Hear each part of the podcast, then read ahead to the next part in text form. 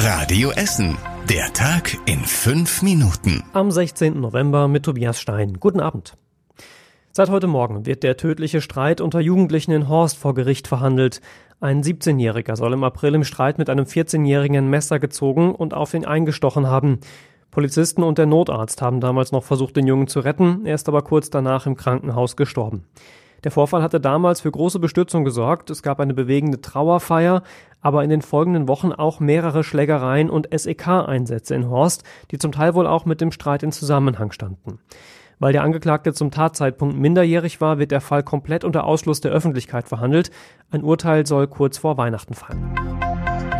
Über einen Polizeieinsatz mit besserem Ausgang haben wir heute Morgen auch berichtet, und zwar von einem Kiosk in Freisenbruch. Da kamen zwei maskierte Männer rein, waren mit einer Pistole bewaffnet und verlangten Geld. Der hat sich der Kioskbesitzer aber nicht von beeindrucken lassen. Er hat sich eine Eisenstange geschnappt und die Räuber damit in die Flucht geschlagen, schreibt die Polizei. Sie sucht jetzt mit der Beschreibung des Kioskbesitzers nach den zwei Männern. Ihr findet die Beschreibung bei uns auf radioessen.de. Für den Essener Nordwesten tritt bei der nächsten Bundestagswahl wohl ein relativ bekanntes Gesicht an. Sebastian Fiedler ist Chef des Bundes Deutscher Kriminalbeamter und war in den letzten Wochen oft in Interviews und Talkshows zu sehen. Dabei hat er sich vor allem für eine wissenschaftliche Untersuchung von Rechtsextremismus bei der Polizei eingesetzt. Fiedler will nächstes Jahr für die SPD antreten, und zwar für den Wahlkreis, der den Essener Nordwesten umfasst. Aktuell sitzt Arno Klare von der SPD für diesen Wahlkreis im Bundestag. Er will aber nicht nochmal bei der Wahl antreten. Natürlich haben wir uns auch heute wieder ausführlicher mit dem Coronavirus beschäftigt. Zum einen hat die Stadt eine Halbzeitbilanz zum aktuellen Teil-Lockdown gezogen und ist ganz zufrieden. Die meisten Essener halten sich vorbildlich an die aktuellen Lockdown-Regeln, heißt es. Es gebe bisher nur einzelne Verstöße dagegen, zum Beispiel in Restaurants und Kneipen.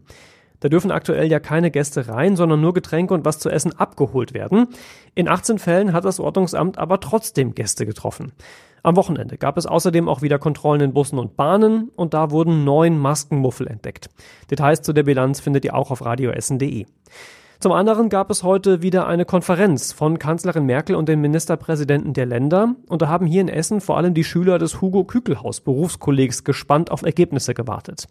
Die Berufsschüler aus dem Südviertel sind nämlich seit heute im Streik, weil sie Angst haben, sich und andere mit Corona anzustecken. Wir sind 25 Leute in der Klasse. Wir haben zwar alle Maske auf, aber es kann ja kein Mindestabstand eingehalten werden. So und außerhalb der Schule wird auf alles geachtet. Die Maßnahmen werden verschärft. In der Schule sitzen aber alle zusammen. Das kann ja auch nicht so ganz richtig sein. Luisa Cagnazzo war das, die Schülersprecherin des Berufskollegs. Sie fordert, dass die Klassen aufgeteilt werden und im Wechsel Homeschooling und Präsenzunterricht haben. Ein ähnlicher Vorschlag lag auch für das Bund-Länder-Treffen heute auf dem Tisch, ist aber wie alle anderen verbindlichen Regelungen vertagt worden. Und was war überregional wichtig? Natürlich haben alle den ganzen Tag auf die Ergebnisse der Bund-Länder-Konferenz gewartet, die es dann mit mehr als zweieinhalb Stunden Verspätung erst um kurz vor halb acht am Abend gab und auch dann nicht mehr waren als Appelle, die Kontakte noch weiter einzuschränken und das Vertagen aller rechtskräftigen Änderungen auf nächste Woche Mittwoch. Das werden wir sicher morgen früh hier bei Radio Essen am Morgen nochmal aufarbeiten. Daneben gab es heute noch eine gute Meldung in Sachen Corona-Impfung.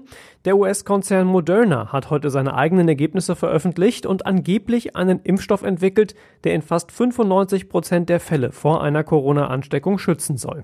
Damit wäre er sogar noch wirksamer als der Impfstoff, den das deutsche Unternehmen BioNTech zusammen mit Pfizer entwickelt hat und möglicherweise noch dieses Jahr verteilen will. Und zum Schluss der Blick aufs Wetter. Das startet morgen wieder mit dichten Wolken und ab und zu auch Regen. Später wird es dann aber ein bisschen schöner und meistens auch trocken, so bei 13 Grad. Es bleibt also relativ warm für November, die nächsten Tage sogar eher noch etwas wärmer als kälter. Die nächsten aktuellen Nachrichten bei uns aus Essen gibt's morgen früh ab 6 hier bei Radio Essen. Erstmal jetzt aber einen schönen Abend noch euch und später dann auch eine gute Nacht. Das war der Tag in fünf Minuten. Diesen und alle weiteren Radio Essen Podcasts findet ihr auf radioessen.de und überall da, wo es Podcasts gibt.